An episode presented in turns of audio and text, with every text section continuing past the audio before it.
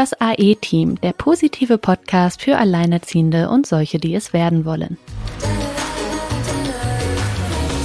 Hallo ihr Lieben und willkommen zu einer, ja, ich glaube heute sehr lebhaften, sehr spannenden Folge, mit der sich hier jeder identifizieren kann. Wir haben nämlich Birgit bei uns und Birgit ist Expertin für, naja, sowas wie gewaltfreie Kommunikation, starke Kinder, schimpffreie Erziehung. Also ich glaube, es ist etwas, was wir uns alle immer wieder wünschen, uns jeden Morgen dran erinnern, ja, heute bin ich diese Mutter, die nicht schimpft, die das ganz entspannt und locker hinkriegt und es läuft einfach. Und äh, ja, fünf Minuten später sieht das, glaube ich, bei einigen dann wieder etwas anders aus.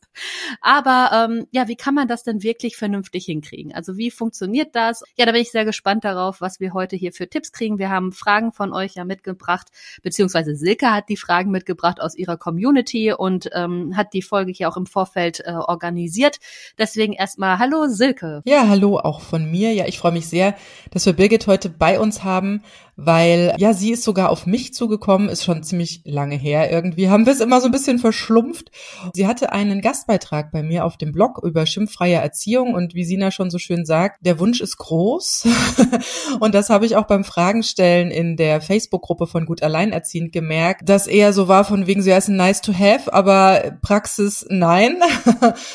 Dementsprechend vielen lieben Dank, dass ihr ähm, uns diese wunderbaren Fragen habt zukommen lassen. Wir stellen sie natürlich anonym, das hatte ich euch versprochen. Aber ich denke, in diesen Fragen wird sich äh, wirklich jeder äh, wiederfinden, zumal auch wir drei jetzt hier im Interview auch alle Kinder haben. äh, sehr jungslastig, wie wir gerade festgestellt haben. Also jede von uns hat zumindest einen, wenn nicht sogar zwei Söhne. Äh, und das scheint ja momentan auch, wie ich es aus dem Schulsystem mitbekomme, immer wieder ein Knackpunkt zu sein, dass Jungs angeblich auffälliger sind, schwieriger sind, emotionaler sind, gefühlsbetonter sind. Aber da freue ich mich jetzt sehr über, ja, die Einschätzung von Birgit. Du bist ja Expertin auf dem Gebiet, deswegen bist du heute auch als Expertin bei uns und eben nicht als alleinerziehende Mama. Aber du hast ja dieses Thema wirklich für dich ja, so ganz grundlegend zu deinem Beruf auch gemacht. Und deswegen freue ich mich, dass du hier bist und stell dich doch einfach kurz selbst vor.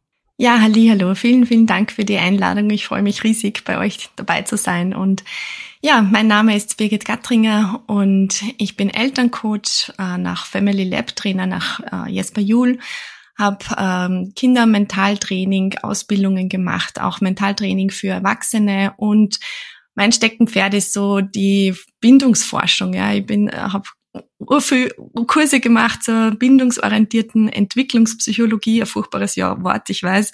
Aber ähm, da habe ich ganz viele Erkenntnisse für meinen Alltag gewinnen können, für meinen Alltag mit meinen zwei Jungs. Und ja, und ich darf das jetzt seit einigen Jahren an Eltern weitergeben, was mich riesig freut und sehr ehrt. Ja, jetzt haben wir ja diese Folge heute Morgen ein klein wenig später angefangen als geplant, was daran lag, dass ich erst noch mit einer Freundin darüber diskutiert habe, also über das Verhalten meines Kindes äh, diskutiert habe, der im Moment mit seinen sechs Jahren doch so manchmal so die ein oder andere Grenzüberschreitung hinlegt. Und ähm, da kamen wir irgendwie darauf, dass ich sagte, ich habe den Eindruck, dass er für eine Erkenntnis nicht nur vier, fünf Mal die gleiche Erfahrung machen muss, sondern eher so 400 Mal. Jetzt hast du im Vorgespräch eben schon gesagt, dass es da tatsächlich eine Zahl gibt, wie oft wir eine gewisse Erfahrung machen müssen. Wie ist denn das? Also wie, was kann man denn von Kindern überhaupt erwarten? Also, dass ich was sage und es läuft alles so. Das ist ja mal so die Vorstellung von uns Müttern. Ich sage das ganz freundlich mhm. zu meinem Kind und dann macht es das schon. Mhm. Und das Problem tritt ja dann auf, wenn dann unsere Erwartung an das Kind nicht erfüllt wird. Warum ist das denn so? Also wie passiert denn das und warum schaukeln sich denn Situationen überhaupt erst hoch? Mhm. Ja, im Vorgespräch haben wir schon drüber geredet, dass Kinder 80 bis 100 Mal eine Wiederholung erfahren müssen, bis es so wirklich einmal angekommen ist. Aus meiner Erfahrung braucht es aber ganz viel diese Bindungsaktivierung, ja. Unsere Kinder schwanken eigentlich immer zwischen Exploration, zwischen ähm, der Außenwelt erforschen, rausgehen, Autonomie streben, selbst entdecken, selbst forschen, äh, selbst mitgestalten.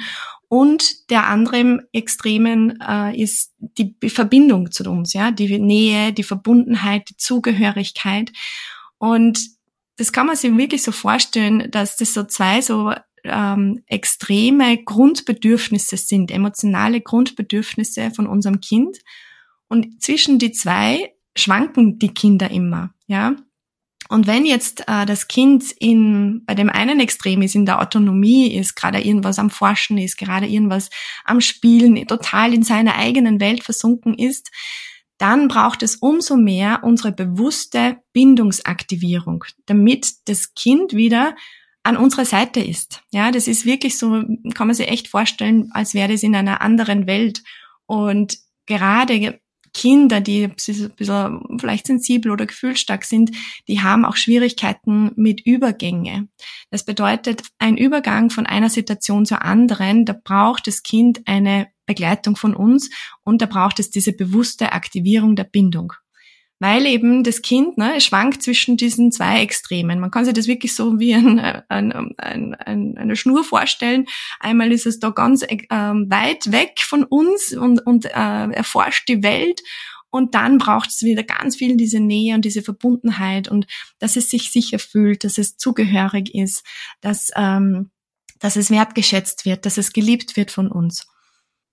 Wie sieht dann so eine Aktivierung in dem Moment dann aus? Also im Prinzip in die Situation gehen, wo das Kind dann gerade ähm, da am Forschen ist und da reingehen und die Nähe anbieten in dem Moment? Oder wie sieht dann so eine Aktivierung in dem Moment aus? Genau, also man muss sich bewusst sein, dass eine Aufforderung immer eine Aktivierung der Bindung braucht. Ja? Und ich habe das mit einer Methode quasi entwickelt.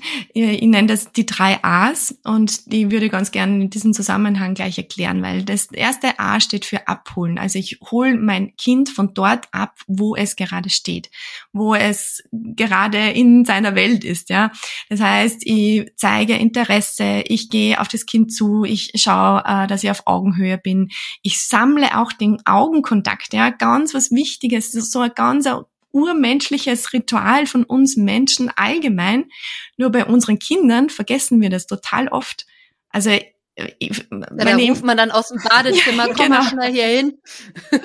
ja, und wir rufen aus dem Türrahmen oder total, weiß nicht, irgendwo von, der, von einem anderen Raum überhaupt, äh, mach das und das und oder hör jetzt ja, mit dem und dem auf so oder komm jetzt Stimme, dahin. Ne? Also wenn wir, wir sind ja so, so also ja, wir sind ja, genau. schon längst im Übergang, also, also äh, in schnellen Situationen oder sind genervt, dass jetzt irgendwie was doch nicht genau. vor fünf Stunden geklappt hat, was man sich eigentlich mit dem Kind äh, ja räumen die Schuhe weg oder die Hausaufgaben oder sonst was. Und dann sind wir so genervt und brüllen einmal so quer durch die Wohnung. Ich ertappe mich tatsächlich in letzter Zeit auch öfter dabei. ja, ist natürlich kein mhm. Abholer, das stimmt. Genau, also das ist einmal äh, wichtig, dass wir unser Kind mhm. wieder an unsere Seite ziehen, ja. Und das also funktioniert. So eine, ich denke immer auch, Entschuldigung, ich habe immer so das Gefühl, das ist auch irgendwie so eine Alterssache, ne? Weil wenn ich mir jetzt vorstelle, ich habe einen 15-jährigen Sohn, äh, ich kann mir da manchmal dann nicht vorstellen, dass ich dann noch in dieses Zimmer gehe, ihn erstmal angucke und sage, würdest du bitte deine Schuhe ins Regal stellen, so wie ich dir die letzten 13 Jahre gesagt habe. Ja, also es ist natürlich so, ich, ab wann ist denn der Punkt, wo denn wo man dann auch erwarten kann, dass das Kind das jetzt aber mal bitte, also es man redet ja auch so von Altersentsprechen und so und ich habe den Eindruck, also manchmal ich habe manchmal denke ich so, aber ich erwarte doch jetzt für das Alter eigentlich gerade nicht zu viel oder erwarte ich zu viel? Da, da schwankt man ja als Mutter auch immer zwischen. Was darf man schon, was kann man jetzt schon erwarten? Das ist ja so individuell. Mhm. Das ist mhm. ja komplett auch wahrscheinlich von einem Kind abhängig und so. Aber du, ich wollte dich gar nicht unterbrechen. Erklär gerne erstmal doch mal die. Ja, genau. Also das erste A genau. haben wir jetzt. Ne? Von den, also ich glaube, von den Erwartungen her kann man immer prinzipiell sagen, wir erwarten viel zu viel von unseren Kindern. Mhm. Ja, also ja. da dürfen mhm. wir allgemein einmal die unsere Messlatte sowas von runterschrauben. Und natürlich ähm, muss ich dann mit einem 15-Jährigen anders sprechen als wie mit einem 5-Jährigen, das ist eh klar. Und das, das funktioniert jetzt auch nicht so mechanisch schon mit, ich gehe jetzt ins Zimmer und mache große Augen und schaue das Kind in die Augen, sondern es ist ja ein, ein, ein, ein einfach ein Spür, ja, also einfach ein, ein Interesse zeigen, einfach dieses, hey, ich sehe dich, ich nehme dich wahr, ich merke, du bist jetzt gerade woanders und ich will was von dir. Ich möchte, dass wir jetzt gemeinsam wohin gehen, ja, und gemeinsam an einen Strang ziehen. Und ähm, das ist einfach so, ähm, einfach wir, wir plaudern, ja, einfach das, das ein Smalltalk, ja. Ich hole mein Kind dort ab, wo es gerade steht. Also wo, vielleicht wenn es, also einfach als Beispiel, wenn man Freundinnen trifft, ja, da tut man auch am, am Anfang einfach einmal ein bisschen plaudern, so aufwärmen, ja, so einfach so ein bisschen Kontakt äh, wieder anknüpfen, schauen, wie es denen geht, wie es mir geht. Und so ähm, funktioniert unser menschliches Zusammensein, unsere Beziehungen. Nur bei unseren Kindern vergessen wir das immer wieder. Und genau, also zurück zu den A's. Das erste A ist eben dieses Abholen. Und da ist halt so wichtig, äh, diesen Augenkontakt zu sammeln, äh, dem Kind ein Lächeln zu schenken und bestenfalls, dass ihr so ins Plaudern und ins Smalltalken kommt, dass ihr beide zum Nicken beginnt. Das sind drei wichtige äh, grundlegende Regeln, die in bei jeder menschlichen Beziehung automatisch stattfindet. Also beobachtet das einfach einmal, wenn ihr miteinander redet, wenn ihr mit jemandem anderen, mit einer Freundin, mit einem Partner, mit, mit Geschwistern, mit Müttern redet, da ist es total automatisch. Ja, wir machen große Augen, wir schauen den äh, Gegenüber in die Augen, wir lächeln, wir nicken und so reden wir. Und ähm, mhm. Genau, und das braucht eben, dass das Kind merkt, okay, ich spüre meine Mama, ich spüre mein Gegenüber und ähm, da kann ich dann wieder auf die Seite rübergehen. Ja, genau. Und dann geht's um das zweite A, das ist die Ansprache. Also da geht's wirklich so um diese Ansage, kann ich sagen mit Namen. Ich möchte jetzt das und das. Also da ist jetzt so der, der, der Ausdruck deines eigenen Willens. Was willst du, was brauchst du? Und dann das dritte A ist Atmen. Nämlich einfach mal wichtig, dass du dem Kind Zeit gibst, dass das, was du jetzt willst vom Kind, auch diese Information wirklich ins Gehirn einsacken kann. Also das habe ich bei meinem jüngeren Sohn total viel gemerkt. Der hat echt so immer ein paar Momente mehr gebraucht, bis die Information bei ihm überhaupt angekommen ist. Mhm. Ja, Genau. Atmen. Atmen. Also immer, immer zehn Minuten zum Atmen ah, zehn Minuten muss nicht sein, aber einfach einmal so kurz. Ich habe also ich habe tatsächlich, ähm, also ich beschäftige mich ja sehr viel mit Human Design und bin mhm. ja auch äh, Coach in dem Bereich.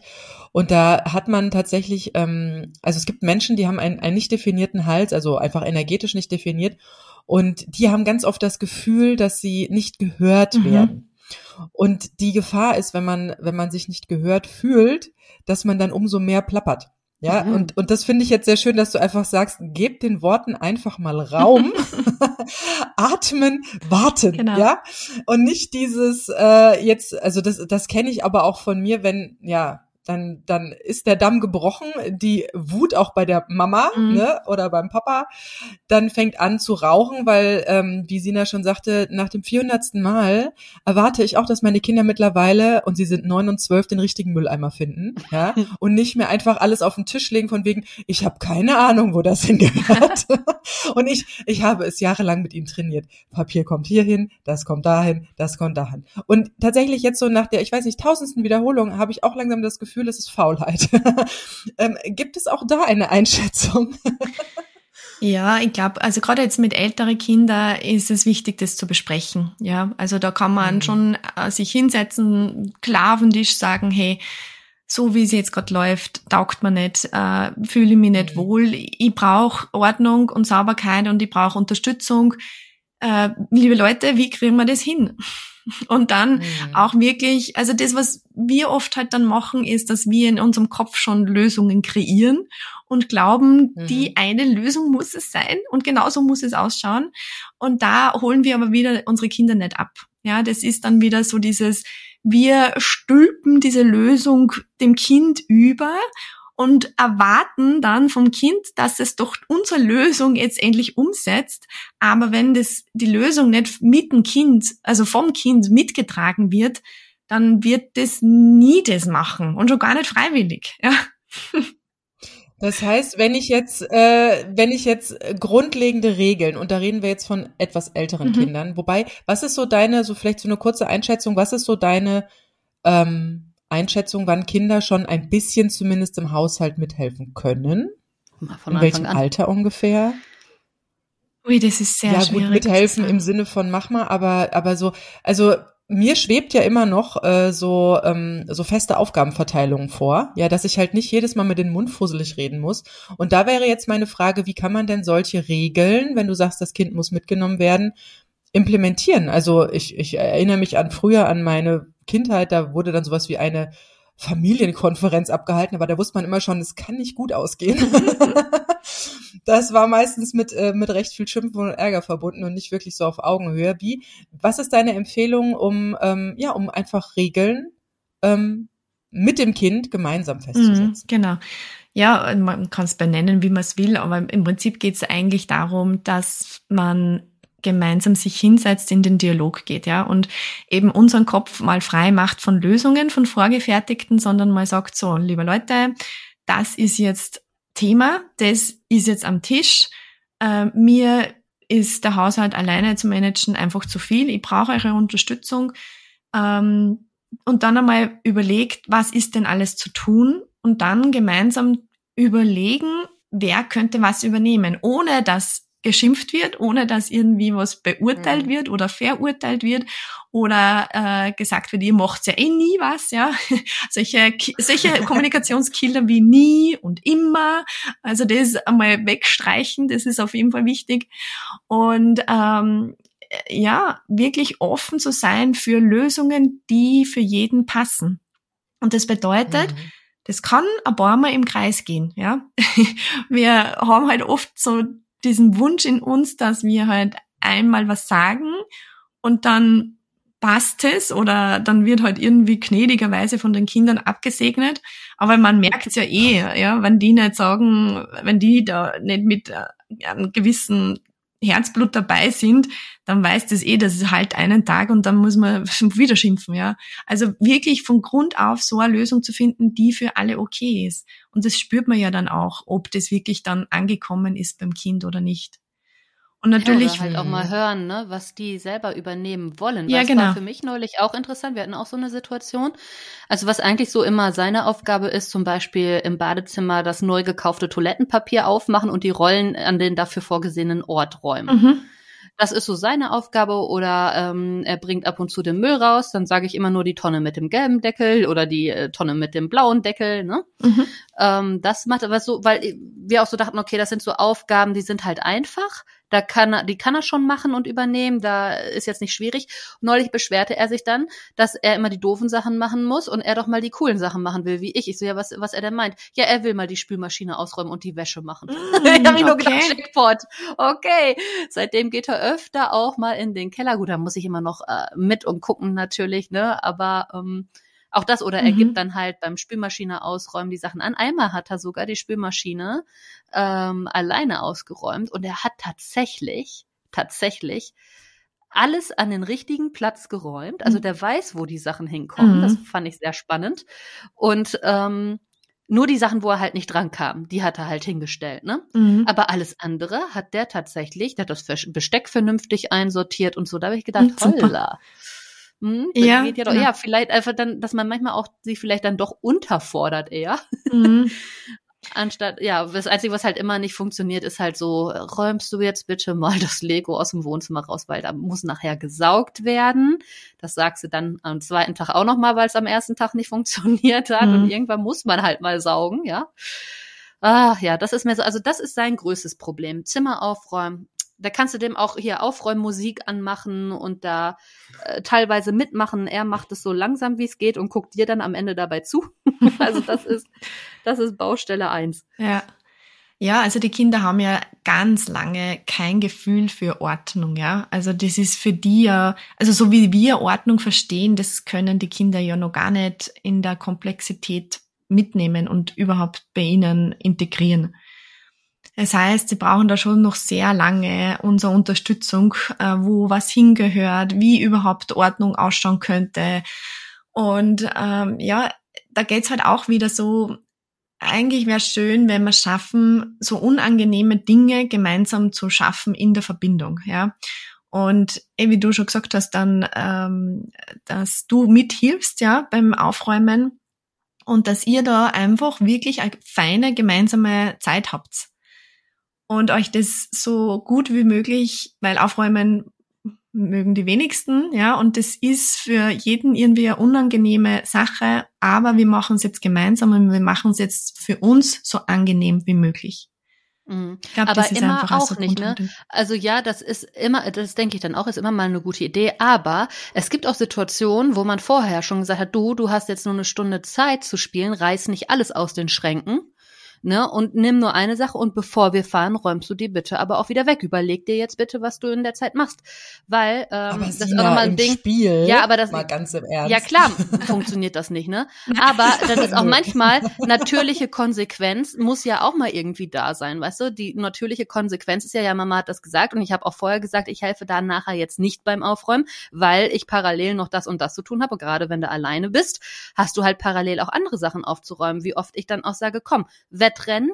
Ja, manchmal halt sage ich, jetzt habe ich eingeführt, wir machen ein Wettrennen gegen Alexa. Stell die Alexa auf zehn Minuten, mhm. mal gucken, äh, wer schneller ist, Alexa oder du beim Aufräumen. Das macht er dann manchmal. Das also, ne, ab und zu funktioniert das.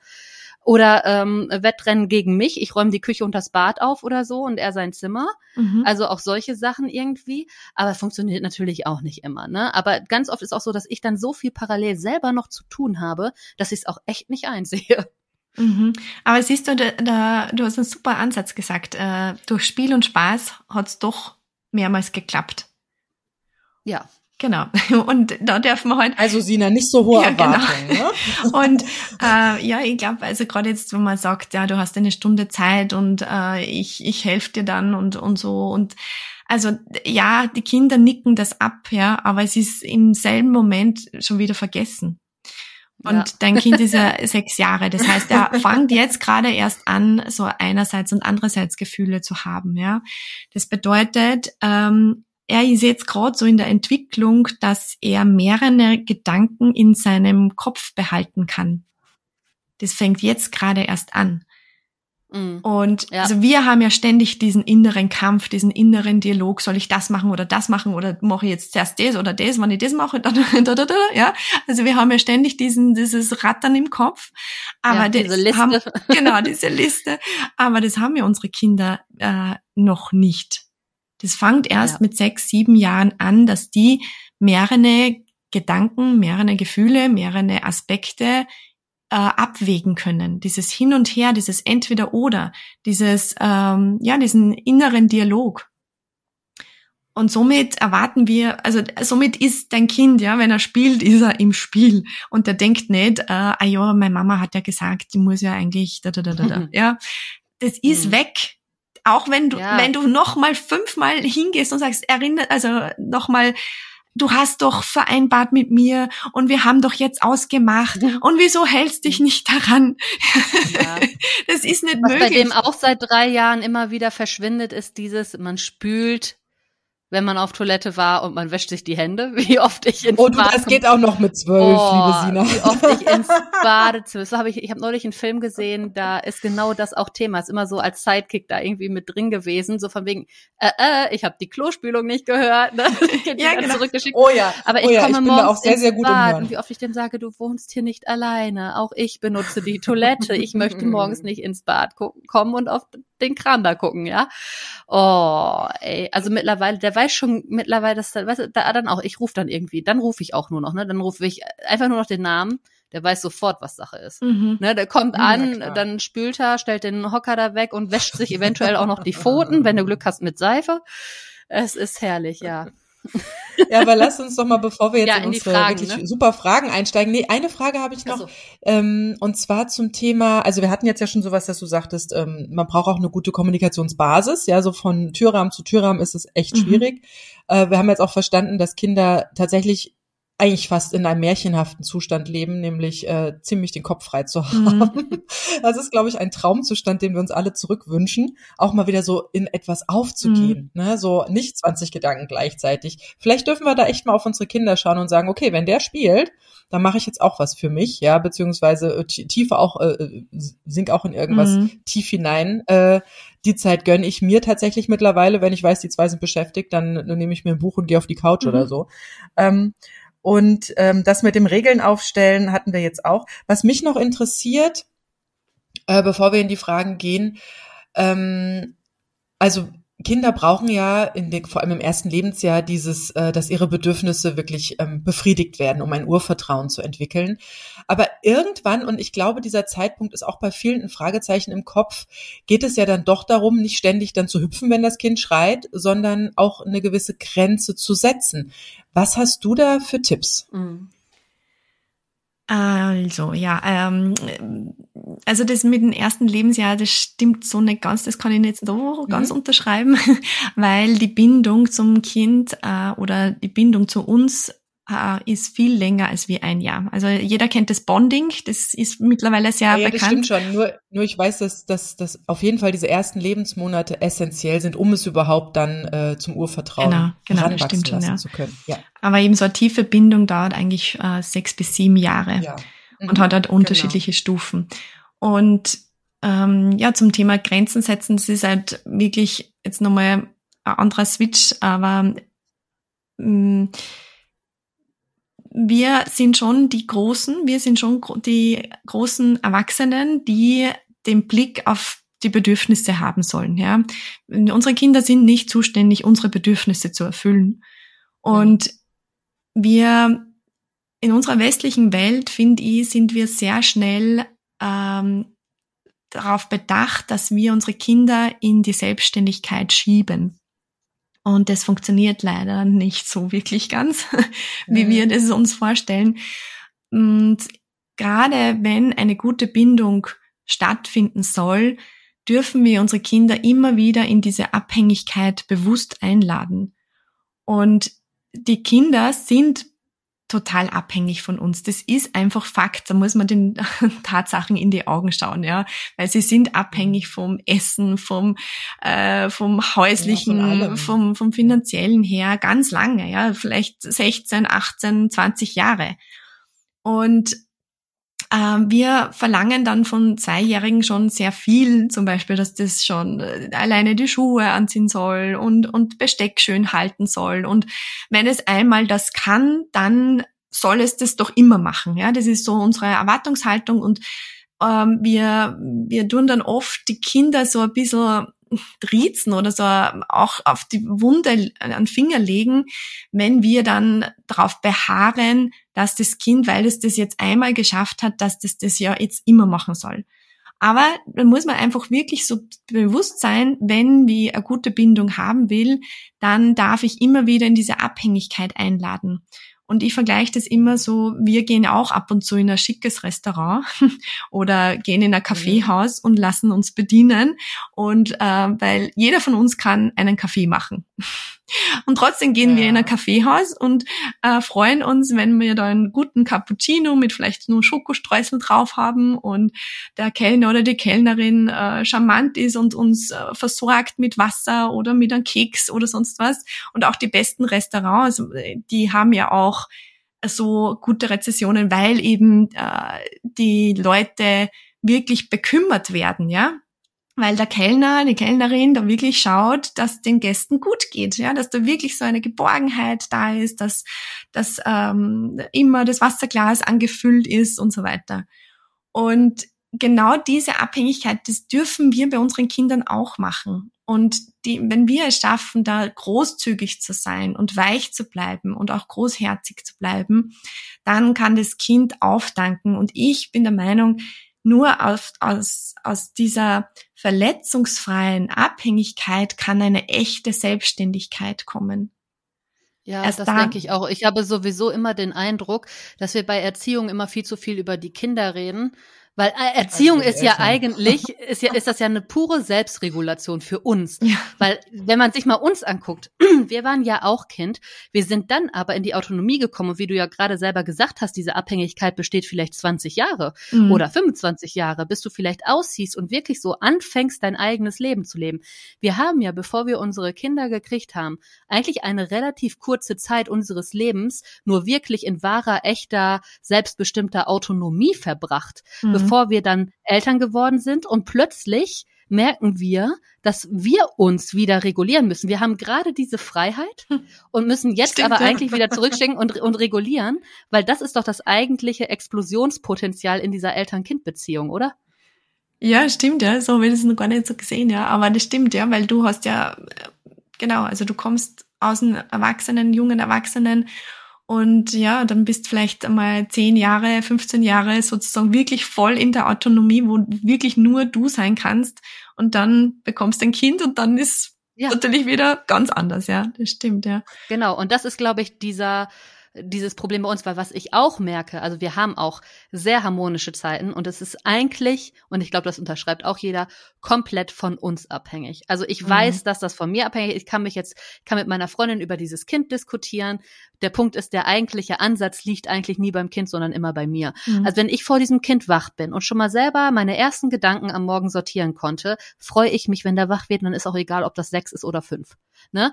Also das hat das oder auch eine Phase, in der ich zum Beispiel morgens erstmal meditieren konnte, ganz in Ruhe. Wenn er dann aufsteht, freue ich mich. Mhm. Dann strahle ich schon, wenn der durch die Tür kommt, ja. Und äh, dann wird erstmal geknuddelt. Das ist ein anderes Aufstehen als ich habe die Augen noch nicht auf und das Kind sagt, kann ich aufstehen und ich so boah. ja, also das ist ja auch, das hat ja immer es hat eigentlich immer nur mit mir selber zu tun, wie es gerade läuft. Ja, voll. Auch voll. wenn der da mal, oder auch wie lange man es durchhält, wenn das Kind ein Problem hat oder anfängt zu weinen und er reguliert sich selber auch viel schneller, wenn ich einfach nur ruhig bleibe. Mhm. Und das mache ich auch eigentlich immer, erst einmal ruhig bleiben. Aber es gibt halt Zeiten, wo, wenn er dann nicht innerhalb von so und so vielen Sekunden, ja, irgendwie dann auch aus diesem Strudel selber rauskommt und meine Ruhe annehmen kann, wenn das zu lange dauert, dann ist es nicht so, dass ich ihn länger noch äh, irgendwie versuche ruhig zu kriegen kriegen, sondern dann überträgt sich dieses Unruhige eher auf mich ja. Und ich weiß aber auch, wenn ich es jetzt einfach, einfach durchatme und noch eine Minute länger durchziehe, ist der ganze Tag komplett anders. Mhm. Es sind ja diese Kleinigkeiten, es hängt eigentlich alles von einem selber ab. Aber ich finde es gerade auch als Alleinerziehende immer wieder mal schwierig, weil du einfach dich ja auch nicht aufteilen kannst. Also es gibt halt Situationen, wo du diese Ruhe und diese gute Bindung eher halten kannst, wenn du mal abgeben kannst. Also wenn du einfach mal sagen kannst, okay, also mich überfordert das gerade oder geh mal gerade zu Papa, ja? Oder auch der Partner das merkt und ein einschreitet und äh, dazwischen geht und dann irgendwie sagt, ach komm mal mit, ich kümmere mich drum oder so, lass Mama mal gerade eine Minute oder so, dann ist das ja gar nicht böse, keiner hat geschrien, keiner hat geschimpft, aber ich bekäme in der Situation vielleicht gerade ein, zwei mhm. Minuten mhm. und kann dann nach zwei Minuten da wieder zustoßen und das wieder mit übernehmen, ja. Mhm. Aber das ist ja nie da. Oder auch wenn man sich dann gestritten hat, dann kommt es ja auch drauf an, wie lange braucht zum Beispiel das Kind danach sich zu regulieren, weil er wird ja von niemandem sonst abgeholt. Wenn ich mit ihm Streit habe, dann ist keiner da, der ihn auffängt. Und dann ist die Frage, wer braucht jetzt länger, um runterzuspulen? Es gibt Situationen, da kommt er an, weil er das wegkuscheln will. Und ähm, ich bin aber noch so auf 180, dass ich noch gar nicht in der Situation bin, wo ich das gerade gut zulassen kann. Oder halt auch andersrum. Gut, das ist dann einfacher für mich, wenn er noch nicht so weit ist, weil ich dann immer wieder mal diesen Versuch unternehmen kann, aber ich jetzt nicht mehr in der Gefahr bin, dass ich da noch einen draufhaue so mm, äh, mm. verbal oder was, ne? Also das ist, glaube ich, gerade beim Alleinerziehendsein nochmal diese besondere Schwierigkeit, dass du nie den Puffer hast. Du hast nie den Puffer weder das Kind hat dann diesen Puffer, noch du hast den Puffer. Und ähm, da ist es, glaube ich, darum wirklich wichtig zu gucken, wie man selber in den Tag kommt. Ne? Mhm. Also ich weiß nicht, wie viel in deiner Arbeit daraus besteht, äh, die Eltern in, auf ein anderes Niveau zu bekommen, weil das ist doch letztendlich der Schlüssel, oder? Ja, also bei uns ist, ähm, also ich sage auch immer, der Schlüssel ist bei dir, ja. Also alles beginnt bei dir selbst. Und ja. äh, natürlich ist für Alleinerziehende noch einmal schwieriger, weil halt einfach kein Ausgleich da ist, kein anderer Mensch noch da ist in einer äh, brenzlichen Situation. Aber ich weiß aus vielen Familien oder halt einfach aus unseren Beratungen, dass viele Eltern, wenn sie zu zweit sind, dass das noch explosiver wird. Ja, weil das glaube ich. Weil das ist oft wirklich so, dass auch die Frau eher oder halt ein Part versucht eher zu kalmieren und äh, eher ruhig zu bleiben und äh, dann wird vom anderen aber angegriffen genau diese Art und dann wird sozusagen dann gibt's eine Explosion von den Eltern, ja, von den beiden Erwachsenen. Ja. Und also das, wie du jetzt gesagt hast, das findet, sollte stattfinden. Es wäre wunderschön, ja, dass man sich sagt, okay, hey, machen wir uns irgendwie ein Codewort aus oder ein spezielles Zeichen.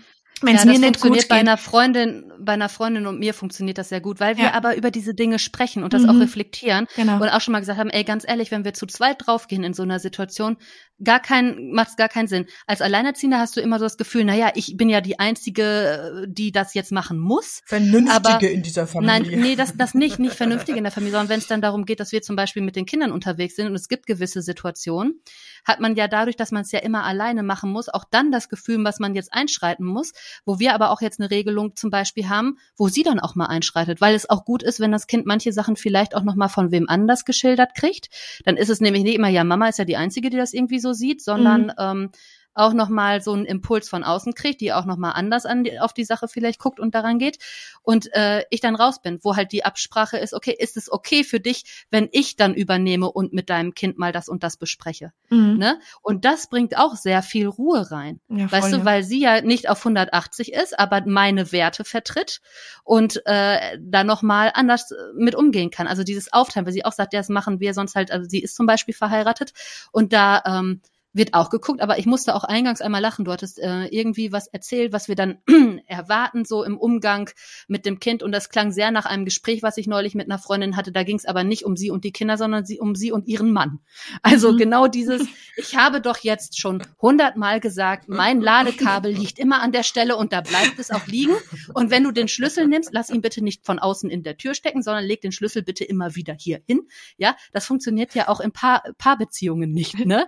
Und das ist so witzig. Oder wir haben auch in der Schule aktuell so viele Situationen, wo wir gesagt haben, ey, ohne Witz mal, das würde sich niemand mit anderen Erwachsenen erlauben. Zum Beispiel Ja, zwei Kinder stören den Unterricht und die gesamte Klasse kriegt deswegen die Pause verkürzt oder sowas. Mhm. Äh, hallo? Wird Mhm. sich kein Mensch gefallen lassen. Kein Erwachsener würde sich das gefallen lassen. Aber mit Kindern wird so umgesprungen. Mhm. Ich finde, wir befinden uns ja immer in so einem, so einem Zwischending aus. Man soll Kinder nicht wie Erwachsene behandeln, aber in der Kommunikation eigentlich ja schon. Und damit meine ich nicht, man soll sie mit den Inhalten überfordern, sondern so wie du es ja auch gesagt hast, man setzt sich gemeinsam an den Tisch, man sucht den Augenkontakt. Also in, auf der Ebene sollte man ja schon mit ihnen umgehen wie mit Erwachsenen, ne? Also dieses, Genau, es ist eine Unterscheidung Ernst zwischen Gleichwertigkeit und Gleichwürdigkeit, ja. Also gleichwürdig ist, finde ich, das, was wir anstreben sollen. Also jeder bewahrt Mhm. die menschliche Würde und jeder geht Ja. wertschätzend und respektvoll mit dem anderen um. Gleichwertig würde bedeuten, wir tragen dieselbe Verantwortung und das ist nicht der Fall. Ja, das darf auch nicht der Fall Mhm. sein, weil unsere Kinder können einfach nicht die Verantwortung übernehmen, was wir übernehmen können. Und da ist oft so dieses, ähm, ja, die, dieser Balanceakt oder was, was viele nicht verstehen. Oft wird aber wirklich dann dem Kind äh, die Schuld gegeben, dass man eben geschrien hat. Ja, selbst in der O- Entschuldigung ist ja oft dann so, äh, ja, es tut mir leid, dass ich dich angeschrien habe, aber wenn Aber, du nicht das und aber, das ja. machst, dann muss ich halt. Ja, also das, das ist keine echte Entschuldigung. Das gute alte Ja, genau. Umkehrwort. Und das, da, da übernehmen wir nicht die Verantwortung. Da übernehmen wir nicht die Verantwortung über unsere Ja. Gefühle und ich auch nicht über, da dann auch über unsere. Beziehung. Also ja. gerade bei so, ja genau, ja genau, weil bei solchen Entschuldigungen kommt es echt auf solche Worte an. Das hat auch auch mit besagter Freundin äh, schon mal besprochen, dass es sogar bei ihrem Mann anwendet, dass sie jetzt gar nicht mehr versucht zu sagen aber oder so, Mhm. sondern es irgendwie halt anders dreht, also auch von einer, von von den Wörtern, die benutzt werden. Äh, zum Beispiel, ähm, ich kann ja nicht alles gleichzeitig machen, eher umwandeln in während ich dies tue, kann ich ja nicht, also kann ich das nicht auch gerade noch zusätzlich, also keine Ahnung, ne? Also es ist Mhm. auf jeden Fall anders auszudrücken oder auch bei, bei den Entschuldigungen dann einfach mal zu sagen, ja, es war falsch von mir, dass ich jetzt so äh, reagiert habe oder geschrien habe. Das war Ja. nicht deine Schuld, Mhm. ne? Sondern Schuld gibt's sowieso nicht, blödes Konzept, Genau. haben wir ja auch mal eine Folge zu gemacht. Ähm, einfach nur, dass man auch mal, dass man vielleicht das Kind insofern abholt, dass man sagt, du, bei Mama war das und das und das. Das ist jetzt auch keine Rechtfertigung oder Entschuldigung, aber ich habe vielleicht aus ganz anderen Gründen so und so reagiert und Mhm. das ist halt nicht richtig, ne? Genau. Dass es auch merkt und ich finde, ich weiß nicht, also das macht natürlich die Situation nicht ungeschehen, aber das Kind lernt trotzdem ja auch irgendwie, okay, ähm, meine Mutter kann sich aber auch bei mir entschuldigen. Ne? Mhm. Also die kriegen ja auch ein Gespür dafür, dass man durchaus selber auch mal in der Position ist, wo man sagt, okay, das ist, das war jetzt nicht toll von mir. Mhm. Und ich glaube, das ist etwas, was wirklich 80, 90 Prozent noch nicht können mhm. von den Erwachsenen. Ich glaube, genau. dass das selten ist. Ja, es geht wirklich um dieses echte Entschuldigen. Also wirklich zu sagen, hey, das war nicht okay von mir, dass ich die jetzt da so angeschrien habe oder so angeschimpft habe. Ähm, das bedauere ich sehr, ja. Das tut mir wirklich leid, weil ich möchte eigentlich mit dir friedvoll und liebevoll sein. Und mir ist da jetzt gerade überhaupt nicht gut gegangen, weil vielleicht, ja, kann man eine kurze Erklärung geben. Uh, und dann finde ich auch immer so einen schönen Satz, ich bin auch gerade dabei, das zu lernen. Ja, ich, ich ja, lerne genau, jetzt auch schön, gerade ja. mit dir gemeinsam jeden Tag, wie ich mit meiner Wut umgehen darf. Und das finde ja, ich wir haben total. Das Liebesteam. Ja, genau. Wir haben das Lieb, wir haben das Liebesteam eingeführt hier jetzt, weil ich auch gesagt habe, guck mal, das ist für dich nicht schön, das ist für mich auch nicht schön. Ne, wir wollen es doch eigentlich beide viel liebevoller und ruhiger und so. Und wenn dann mal so eine Situation auftaucht, wo man schon merkt, okay, es könnte jetzt gleich irgendwie hier, ne, gerade läuft so ein bisschen aus dem Funk, dann kommt er und dann, dann sagt er neulich, ich meine, das haben wir gerade erst eingeführt, mhm. also diese Gespräche hatten wir schon öfter mal. Immer so Situationen, wir haben ja wie gesagt auch lange Phasen, wo alles gut ist, aber wenn es dann mal so ist, und dann kommen wir immer wieder, dass wir so eine Lösung versuchen zu finden. Mhm. Und dann äh, kam an, liebes Team, also er macht, er macht Mist, ne? Er macht komplett Mist hier, äh, spielt Wichtel und verteilt Klopapier und alles Mögliche in der ganzen Bude, ja. Und äh, ich schon so, ne? Und äh, und dann grinst er noch und sagt, liebes Team, so nach dem Motto, ja, genau, ist keine Entschuldigung, noch mehr Mist zu machen, aber nice try. Aber dann lass uns doch direkt mal in die Praxis äh, einsteigen. Wir haben ja sehr viel, äh, viele Fragen mitgebracht. Wir schauen jetzt mal, welche wir noch durchkriegen. Ich würde sagen, wir lesen sie einfach äh, abwechselnd vor und äh, natürlich darf darfst du dann sehr gerne deine Einschätzung dazu mhm. geben als Expertin, weil darum geht es ja auch, dass, dass du das wirklich äh, aus dieser fundierten Fachkenntnis ähm, mhm. besprichst. Also ich fange direkt mal mit der ersten Frage an. Die geht ja auch schon so ein bisschen in die Richtung, die wir jetzt schon besprochen haben. Also mit meinem Siebenjährigen ist es schwierig. Ich frage ihn etwas und bekomme oft keine Antwort. Ich weiß nicht, ob er überhaupt zugehört hat oder es einfach ignoriert. Also wiederhole ich sie, wieder keine Antwort. Das Ganze dann noch einmal, dann verliere ich die Geduld und werde laut und er motzt dann zurück. Ein unschöner Teufelskreis. Was kann ich daran ändern? Ja, genau. Also oft eskalieren ja Konflikte so. Ne? Es ist also richtiger Stufenbau. Äh, wir sagen eins, einmal einen Satz noch sehr liebevoll und zugewandt, dann ähm, kommt keine Reaktion vom Kind, dann das nächste vielleicht schon ein bisschen bestimmter, ein bisschen schärfer mit dem Ton, kommt wieder keine Reaktion und das eskaliert dann, bis wir eben laut werden und dann schaut einfach das Kind hoch, weil eben die Gefahr fürs Kind dann da ist. Das ist eben dieser unschöne Teufelskreis äh, aus meiner Sicht ist, ist Bindung da immer die Lösung. Ja, also es ging jetzt schon ein bisschen nach dem, dass der, dass der Siebenjährige sich schon vielleicht gepanzert hat, vielleicht schon im chronischen Gegenwillen ist. Und da ist umso wichtiger, an der Bindung zu arbeiten. Ja, wenn du an der Bindung arbeitest, dann arbeitet dein Kind mit dir, Schulter an Schulter. Dann ist, dann kommt das Kind viel leichter in Kooperation. Äh, ich gebe ja, da immer den Tipp. Abholen, ne? Genau, ja. Ich gebe da prinzipiell ja immer den Tipp, versuch einmal ohne irgendwelche Anweisungen deinem Kind fünfmal am Tag in die Augen zu schauen und es anzulächeln. Und so anzulächeln und anzusehen, dass das Kind spürt, okay, ich werde geliebt und meine Mama und mein Papa, die haben eine Freude an mir. Ja, also das Kind mhm soll eigentlich das Glitzern in unseren Augen sehen können. Das einfach die Freude, das Miteinander, das wir, wir sind ein Team, ja, wie ihr schon so schön gesagt habt. Das soll eigentlich das Kind spüren, dann wird die Bindung gestärkt und dann kommt die Kooperation auch von alleine. Mhm. Und gerade jetzt, wenn es eben eine Aufforderung ist, wenn irgendwas zu tun ist, habe ich jetzt erst schon gesagt, diese drei A's einfach wirklich versuchen abzuholen, wo steht mein Kind gerade, Interesse zu zeigen und auch mit dem Wissen, okay, das kann zu einer Frustration für mein Kind führen. Weil natürlich will das Kind weiterspielen oder natürlich will das Kind nicht den Müll raustragen und äh, statt irgendwas anderes zu machen.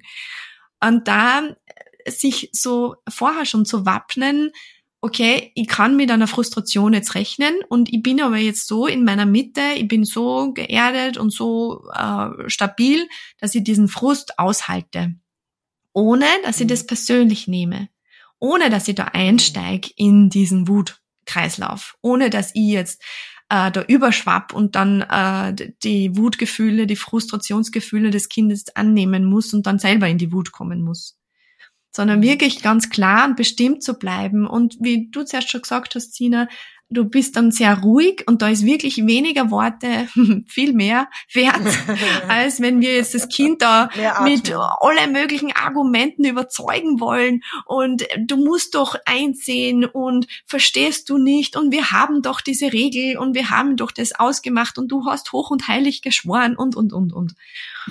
ja, also wenn wir etwas vom Kind wollen, äh, eben dieses Abholen wichtig, ja, dieses mh, mm, an diese Bindung aktivieren und dann die Ansage, die Aufforderung zu machen mit klaren, kurzen, knappen Worten, dann einmal zu warten und dann dran zu bleiben. Und dieses Dranbleiben, das ist halt oft nicht so gebräuchlich, ja. Wir sagen was, drehen uns um und machen sofort unsere eigenen Sachen wieder weiter. Und ja. dann hier zu sagen, okay, mir ist das jetzt wirklich wichtig. Und ich bleibe jetzt dran. Und ich bleibe jetzt dabei, dass das und das jetzt zu machen ist. Ja, das ist diese liebevolle Klarheit, diese Führung das, und Orientierung auch, was unser Kind ja auch braucht. Und da natürlich dürfen wir dann auch hinterfragen, muss ich das jetzt wirklich äh, zehnmal am Tag machen, weil irgendwas zu tun ist? Natürlich darf ich da auch noch einmal in mir reinspüren, ist mir das jetzt wirklich wichtig, weil weil das ein Wert ist von mir oder ist mir das jetzt so wichtig, weil vielleicht irgendwie die Außenwirkung sonst schlecht sein könnte oder mhm. äh, die Gesellschaft das so verlangt oder Mann das so macht, ja, sondern da gibt's wirklich diese innere Klarheit, ist mir das wichtig? Ist das jetzt wirklich ja. so aus meiner tiefsten Pore heraus äh, wichtig? Dann bringe ich das ganz anders rüber, ja. Und es gibt ja auch ähm, äh, diesen Spruch, man äh, kommuniziert ja mit ähm, 20 äh, Prozent Worte und 80 Prozent mit der Haltung, mit der mit der Aura, mhm. mit der mit der mit der Stimme, mit der Körpersprache, genau, ja, genau. mit den Handlungen. Stimme, ja. Und ähm, wenn wenn wenn die 20 Prozent der Worte, ja, die können super schön und perfekt, liebevoll und kommunikationsfrei, äh, äh, gewaltfreie Kommunikation, also wirklich super, äh, die schönsten Sätze sein. Aber wenn die 80 Prozent nicht stimmen, dann kommt es beim Kind nicht an. Ja, wenn mir der Schein wichtig ja. ist, wenn ich eigentlich nicht kohärent bin mit dem, was ich will, ja. dann ja. spürt das das Kind sofort. Und dann mhm. ist es, natürlich kommt das, das nicht an beim Kind.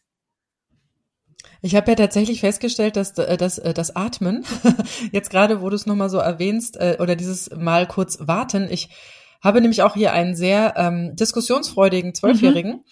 Und wenn ich dann was sage, ähm, habe ich es schon oft erlebt, ich könnte mich jetzt in die Situation reinsteigern, mhm. ja, und wir könnten eine wirklich eine ganz lange, ähm, wortreiche Schlammschlacht mhm. machen. Aber tatsächlich habe ich festgestellt, dass ich eine Ansage mache, also liebevollster Natur natürlich, also da passt's auch, mhm. ja. Und ähm, dass ich, dass er dann natürlich wie immer seine Gegenargumente bringt, aber ich schweige dann einfach. Und tatsächlich, ohne Mist, ich hatte jetzt ein paar Mal das Problem bei ihm, dass er immer seine Schnürsenkel offen hat und irgendwie schon halb drüber fällt und ähm, dann habe ich wirklich heute Morgen nur gesagt, hm, bind doch bitte deine Schnürsenkel, dann kommt, meh, meh, meh, meh, machst du das selber, meh, meh, meh, meh, meh, meh. ich atmen. Und tatsächlich, als wir das Haus verlassen hatten, waren diese Schnürsenkel mhm. gebunden. Es ist wirklich mhm. teilweise eine, eine, ein, ein, ein, ja, ein Zaubermittel, äh, nicht drauf einzusteigen. Ich glaube, manchmal ja? ärgern die sich auch, wenn ich mich so an das Alter erinnere. Ich glaube, die ärgern sich manchmal auch einfach, äh, weil sie die Sachen vielleicht tatsächlich auch selber schon noch vorhatten zu machen und mhm. sie ärgern sich einfach, wenn man es ihnen sagt, obwohl sie ja selber eigentlich dran denken würden, so ja, in ihrer genau. Wahrnehmung. Das ne? kenne ich von meinem Sohn Dieses auch. Vorwegnehmen, ja, dieses Vorwegnehmen ist auch nebenan ist witzig. Auch zwölf Jahre die Tochter von einer Freundin und äh, die haben morgens immer das Thema, man geht ohne Schal aus dem Haus und ohne Mütze, heute ohne Regenschirm beim Regen. Ja, also ne? Ja, aber da sind wir dann sag ich mal nur auch bei der echten natürlichen Konsequenz, ja. Also das Ja. ist, äh, du hast es zuerst schon ein bisschen angesprochen, glaube, du hast es ein bisschen vermischt, weil die wirklich natürliche Konsequenz ist wirklich, wenn wir nichts hinzufügen. Ja, richtig. Ja, wenn das genau. aus der Sache selbst herauskommt. Und ja, wenn das Kind äh, vergisst den Schal, dann lasse ich das Kind einmal spüren und frage mal, hey, ähm, ist dir warm Was? oder ist, spürst du da jetzt irgendwie den Wind? Genau, und das Problem ist, eine natürliche Konsequenz davon wäre ja eventuell auch eine Erkältung. Das Problem daran ist dann aber, dass ich als Alleinerziehende dann wieder diejenige bin, die mit diesem Kind Mhm. eine Woche zu Hause sitzen Mhm, muss. Ne? Genau. Also das ist ja immer auch eine Konsequenz für mich. Das ist ja das, wo man dann gegen anarbeitet. Darum, man arbeitet eigentlich immer mit sich selbst da in diesen Ja, Bereichen. Aber wenn Genau, es so funktioniert, um wie du sagst, um einen Ja. Schutz auch, ne? Also da muss ich halt für mich abwägen, was ist jetzt wirklich auch für das Wohlbefinden des Kindes. Also wenn es jetzt, äh, wenn ich jetzt wirklich glaube, wenn das Kind jetzt bei Schneegestöber rausgeht und ohne Schal, dann wird's nächsten Tag sofort krank, dann muss ich natürlich handeln, ja. Also da darf ich nicht die natürliche Konsequenzen für sich sprechen lassen, wenn Ja. mir das wichtig ist, ja. Und aber das ist wieder auch das Ermessen von uns selbst. Das ist unser Gespür für unser Kind. Können, kennen wir unser Kind äh, weiß ich, wird es jetzt beim ersten Luftzug schon krank oder ist es eh robust, ja? Also das ist halt auch wieder das, wo jeder für sich dann auch erspüren kann, wo ist denn da jetzt meine persönliche Grenze, ja? Wo, wo gehe ich da jetzt, äh, wo schreit die jetzt ein im Wohlwollen für mein Kind? Ja. Aber dann, wenn das so alles funktioniert, wie du sagst, ne, dann sind ja auch Belohnungssysteme und Strafsysteme beides hinfällig. Also Mhm. sowohl das eine wie auch das andere. Mhm. Ne? Also Ja, Belohnungssysteme nichts, ja. brauchst du auch nicht. Ja. Ja. Mhm. Die nächste Frage hier, ich würde die zweite mal tatsächlich überspringen, weil da geht's um Ordnung. Ja, das haben wir jetzt jetzt schon, schon genau. ausreichend äh, besprochen. Ja.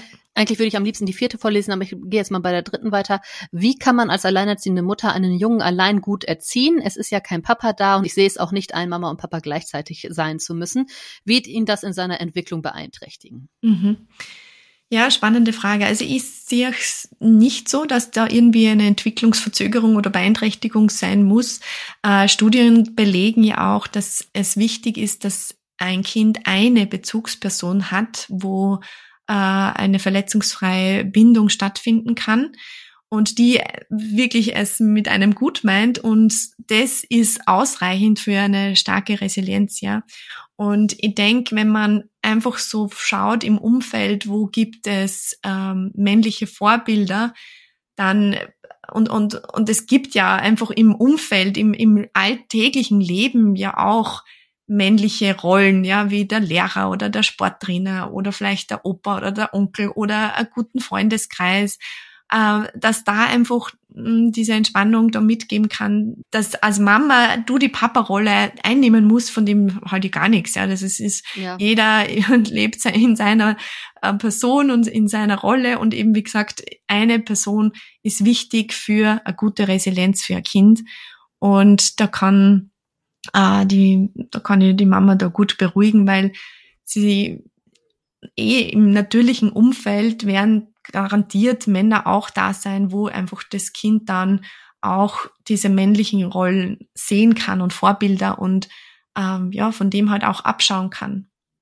Also Mhm. das, Das ist auch das, was wir immer sagen, man ist nur selbst für die Beziehung zuständig, die genau. man hat. Man kann nicht noch für die Beziehung aller anderen zuständig Mhm. sein. genau. Mhm. Die vierte Frage ähm, wäre Grenzen setzen. Mhm. ähm, da schreibt eine Hörerin, ich gebe zu, meinem Sohn in den letzten Jahren keine klaren Grenzen gesetzt zu haben. Am Anfang war er so klein und ganz ehrlich, ich habe keine Ahnung, wie, wie das mit dem Grenzen setzen Mhm. funktioniert. Jetzt habe ich ein großes Dilemma, weil er sich einfach nicht an Absprachen hält und mich täglich herausfordert. Grenzen und klare Ansagen sind für ihn eine Herausforderung, sie zu durchbrechen. Mhm. So kommt es mir zumindest vor. Das halte ich nicht durch. Wie kann ich jetzt noch etwas daran ändern? Ja, genau. Also das ist natürlich mh, liegt sehr stark wieder bei einem selber. Ja, also ich kenne das von mir selber auch sehr gut. Ich da habe das auch sehr beinhart lernen dürfen in meiner Mamaschaft, äh, so diese eigenen Grenzen überhaupt einmal wahrzunehmen und die einmal zu spüren, weil ich glaube, wir in unserer Generation da ist regelmäßig über unsere Grenzen drüber getrampelt worden, gehe jetzt einmal davon aus. Somit, also einfach in der Kommunikation, im Verhalten, ähm, Ja, oder allein schon das Wort Manieren ja. kommt ja, Money ist ja Hand, das Eingreifen. Also es wurden uns ja ständig Manieren beigebracht, das heißt, es wurde ständig mhm. eingegriffen in unser mhm. Verhalten. Ja, und einfach auch in der, in der Gefühlsbegleitung. Ja, das war früher ja gar nicht gang und gäbe. Ja, da, wenn man einen Gefühlsausbruch gehabt hat, dann ist niedergefahren worden. Ja, also aller, da gibt's jetzt nichts zu weinen ja, oder du darfst jetzt allem, nicht oder, oder geh ja aufs Zimmer und also es sind ja, ja ständig ja so unsere Grenzen überschritten worden von dem her. Somit tut sich unsere Generation, finde ich, extrem schwer, jetzt so die eigenen Grenzen zu spüren, die wahrzunehmen und dann überhaupt den nächsten Schritt sie auszudrücken, dass beim anderen auch ankommt. Und der erste Schritt ist wirklich so viel mit sich selbst zu arbeiten. Also was ich aus meiner eigenen Erfahrung mitgeben kann, ist immer wieder so für sich reinzuspüren, hm, wo was ist für mich noch okay, wo kann ich noch mitgehen, äh, wo, was ist mir eben wichtig, was sind meine Werte, was, was sind so die Dinge, wo ich absolut, wo für mich absolutes No-Go ist, ja. Sich das einmal bewusst zu machen, ähm, ist einmal ein guter erster Weg, sich überhaupt einmal äh, zu, zu dem Thema Grenzen anzunähern. Ja. Und dann erst den nächsten Schritt geht's halt dann auch darum, wie kann ich das jetzt meinem Kind kommunizieren. Aber wie schon gesagt, 80 ähm, Prozent Verhalten, 20 Prozent Worte. Und beim Verhalten, da setze ich bei mir an, ja, bei dem, äh, wie habe ich die Haltung, wie spüre ich denn überhaupt diese Grenze, wie kann ich da jetzt meine Grenze wahren? Und oft sagt man ja, das Kind, man muss dem Kind Grenzen setzen, ja, denn von dem halte ich auch nichts, sondern jeder spürt für sich seine persönliche Grenze und das muss ich kommunizieren. Also ich mache nicht die Grenze rund ums Kind, sondern ich wahre und kämpfe für mein rundherum, ja, für meine Grenze. Und das finde ich ganz einen anderen Zugang, als wenn ich jetzt irgendwie dem, dem Kind ständig so Grenzen geben muss. Sondern weil da bin ich ganz automatisch bei mir, da bin ich ganz automatisch in der Kommunikation, in der Ich-Sprache, dann bin ich klar und deutlich, du ja nicht irgendwie in, in zwiespaltigen Botschaften, nicht mit Mann, nicht mit Mama mag das nicht oder Mann mag Muss. das nicht, ja, äh, oder Mann darf das nicht, sondern da geht's wirklich um diese eigene persönliche Grenze. Ich, ja, ich mag das nicht. Mir ist das zu viel. Ich will das und das.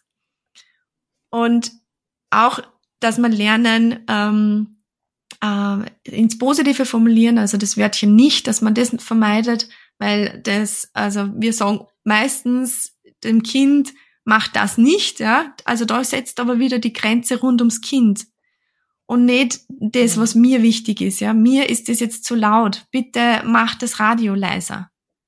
Und nicht, hör auf, ja, so laut Radio zu hören. Das ist einfach ein Unterschied ja, von der Kommunikation her und auch von der inneren Haltung, ja, wenn, aber das muss ich mal, das braucht der Prozess, ja, das ist dieses innere, klare, Klarwerden, das, ähm, ja, das ist also ein innerer Prozess, der geübt werden darf. Ja, vor allem, wir wissen ja immer ganz oft, was wir mhm. nicht wollen, aber wir wissen ja ganz selten, was wir wollen. Ja. Und ähm, also da das Wort nicht wegzulassen, ist wirklich äh, auch von mir ein ganz, ganz großer Tipp. Ich habe ja noch den Selbstwertkurs, wo die Mamis das auch tatsächlich gerade lernen dürfen, auch was in der Kindheit mit ihnen passiert mhm. ist. Und äh, in dem Fall würde ich gerade gern einfach Frage neun noch dran klinken. Ich äh, erzähle sie kurz. Da geht es um äh, eine Mama, bei der die Kinder noch sehr häufig äh, im Bett schlafen. Und ich glaube, das, was du gerade gesagt hast, so dieses dass man sich erstmal bewusst werden sollte, was man, also wo die mhm. eigene Grenze ist, weil wir ja so oft in diesem, das macht mhm. man so. Ja, voll. ne? Die Kinder müssen in mhm. ihrem eigenen Bett mhm. schlafen. Warum? Fragezeichen, ja.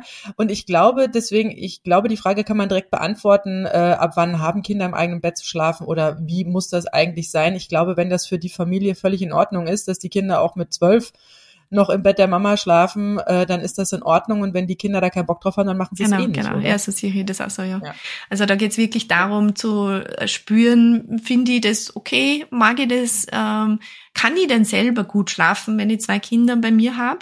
Und wenn da, wenn da überall Ja kommt, ja, warum nicht, ja? Und vor allem ähm, Kinder sind ja ständig eh sowieso bindungshungrig, ja. Den ganzen Tag ist voll viel Action und voll viel äh, Trubel und eigentlich haben wir oft gar keine Zeit für die wichtige Bindungsarbeit, ja. Fünfmal am Tag in die Augen zu schauen. Macht's das wirklich einmal bewusst. Das ist gar nicht so leicht. Das klingt jetzt einmal so leicht, aber das ist eben ein Trubel im hektischen Alltag von einem Termin zum anderen zu hetzen, äh, geht das wirklich unter und oft holen sie halt dann die Kinder dann auch nochmal so diese, diese Bindungsportion dann während dem Schlafen. Und wenn die Kinder das gerne haben und gern brauchen und für dich selber auch okay ist, dass du auch schlafen kannst, das ist, glaube ich, ganz, ganz wichtig, dass du dein Schlafbedürfnis erfüllen kannst, dann bitte ja, go for it.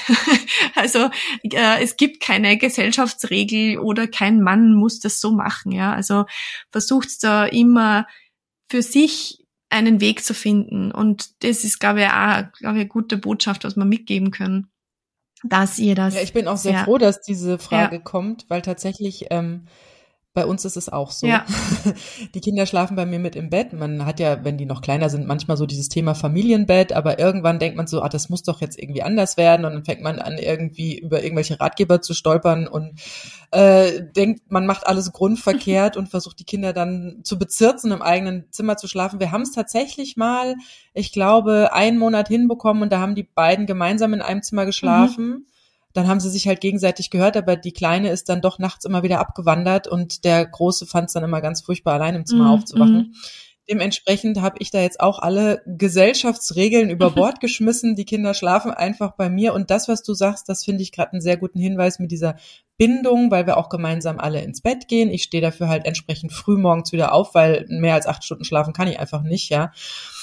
Und ähm, da merke ich wirklich so, dass ähm, das, das, das glättet unglaublich viele mhm. Wogen. Also ich versuche dann auch wirklich abends, wenn wir dann da gemeinsam im Bett liegen, egal wie groß der Ärger an dem Tag war oder man selbst gestresst war, einfach beide nochmal irgendwie einen Arm zu nehmen oder mal die Hand zu nehmen oder sich ranzudrücken und irgendwie sagen, ich hab dich lieb oder mhm, genau. also ich liebe dich, damit tue ich mich immer ein bisschen schwer bei Kindern, aber ich hab dich lieb ja. auf jeden Fall. Und ähm, und dann merke ich, dann ist auch gut, ja, und dann und dann und dann ist man wieder so quietsche miteinander und ähm, der Ärger auch ein Stück weit mhm, vergessen. Genau, ja, das äh, dieses Weichwerden ist, glaube ich, wichtig und das ist auch total schön, wenn man das dann am Ende des Tages nochmal so für sich machen kann. Ich gebe auch immer den Tipp mit, wenn wenn man so schon so verhärtet ist und so in diesen Gegenwillen Teufelskreis ist, ja, wenn diese Machtkämpfe verharrt ist, setzt dich hin an der Bettrandkante vom, von deinem, vom, vom Bett von deinem Kind und schau dein Kind beim Schlafen zu für eine Minute und spür diese, diese Liebe und diese Weichheit wieder, ja, dieses, ja. Ähm, hey, um was geht's jetzt eigentlich wirklich, ja? Und eigentlich. Das ist wie sich diese Bilder anzugucken. Ja, ne? genau. Kaum ist das Kind im Bett, man hat einen anstrengenden Tag gehabt und dann fängt man an, im Handy sich die Fotos vom Tag anzugucken, ey. Ja, da genau. ist man genau. auch ein bisschen irre manchmal, ne? Aber es ist so, schlafende Kinder, ach, das ist, und dann denkt man so, oh, und dann, dann sehen die ja auch plötzlich wieder kleiner aus, ne? Ja, und dann sie denkt man ja irgendwie so, wenn die so, ja, wenn die so schlafen, denkst du, oh, eigentlich sieht er aus wie mit vier. So, ne? Und dann, oh, duzi, duzi, ne? Genau, ja, ja aber schon, das, das bewirkt das, schon was. Das, das, diese Liebe, dieses, ah, dieses duzi, duzi, genau das brauchen wir ja wieder, damit wir wieder ja. weitermachen können, ja. Äh, weil, genau, weil wir wollen ja alle äh, harmonischen Familienalltag wir wollen und alle mehr Tutsi Tutsi. genau. Ja. Wir haben noch eine weitere Frage hier, Frage sieben. Da schreibt eine Mama, ich glaube, die ist äh, echt fertig. Sie schreibt, ich habe keinen Bock mehr. Meine hm. Kinder sind jetzt fünf und sieben Jahre alt und vermiesen mir alles. Beim Spazierengehen wird nach fünf Minuten gemault, beim Brettspiel nach zehn Minuten das Spiel umgeworfen. Na, das kenne ich auch. Weil einer am Verlieren ist. Plätzchen backen ist eine Tortur. Gemütlich den Winter genießen, Fehlanzeige. Gerade jetzt in der dunklen, kalten Jahreszeit fällt es mir extrem schwer, mit beiden daheim einen guten Tag zu erleben. Man kann auch nicht einfach so rausgehen oder an den anderen Elternteil übergeben. Im Sommer verziehe ich mich dann auf dem Balkon und genieße für mich die Sonne, aber in der kleinen Wohnung fällt mir die Decke auf den Kopf. Wieso ist das so anstrengend? Ich dachte, es wird besser, wenn die Kinder älter sind. Mhm.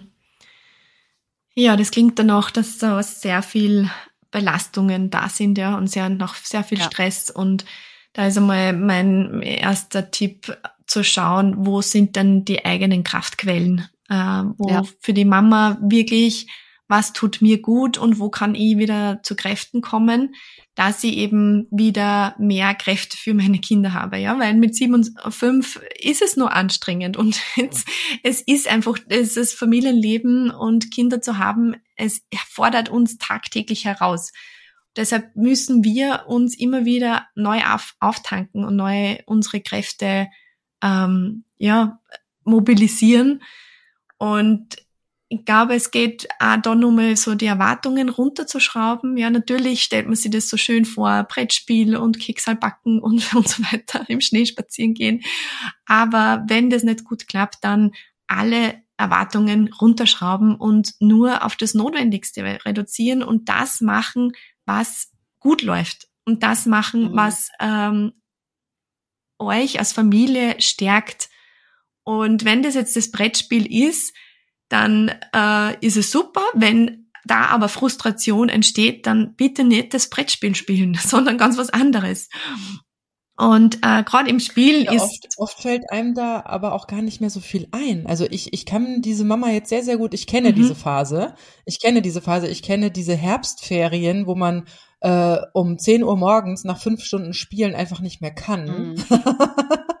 weil einfach da keiner ist zum Übergeben, weil beide noch sehr ja, ähm, sehr erwartungsvoll auch in den Tag starten, an dann auch ein, an die eine Mami. Ich habe ja selber zwei Kinder und ähm, manchmal macht man ja dann auch diese Sachen, die die Kinder zwar toll finden, aber man als Elternteil gar nicht oh, mehr leiden ja. kann. Also ich kann keine kleinen Matchbox. Oh nein, geh weg. Ehrlich. Geh weg. geh weg. Ja. ähm, also was wäre denn jetzt dein Tipp? Ähm, weil ich meine, Kraftquellen auftanken hört sich super an. Eine Woche Wellnessurlaub wäre ich sofort dabei, aber das geht ja nicht mit diesen zwei Kindern und schon gar nicht als Alleinerziehende, wenn man vielleicht dann auch noch nicht mal so die Aber es klingt ja, hat. es klingt doch, also für mich jetzt so, nach dem, was jetzt Birgit uns auch erzählt hat, klingt das für mich jetzt so ein bisschen so, als würde man halt versuchen, den Kindern eine schöne Kindheit zu bereiten. Ich kenne das auch, ne? Dass aber man sich auf der Strecke. Ja, genau, ja, aber das auch mhm. ohne diese Bindung. Und das bemerke ich bei mir manchmal auch. Ich will dann irgendwie noch was Schönes machen, rufe dann, hey, komm, lass uns das und das machen mhm. oder so.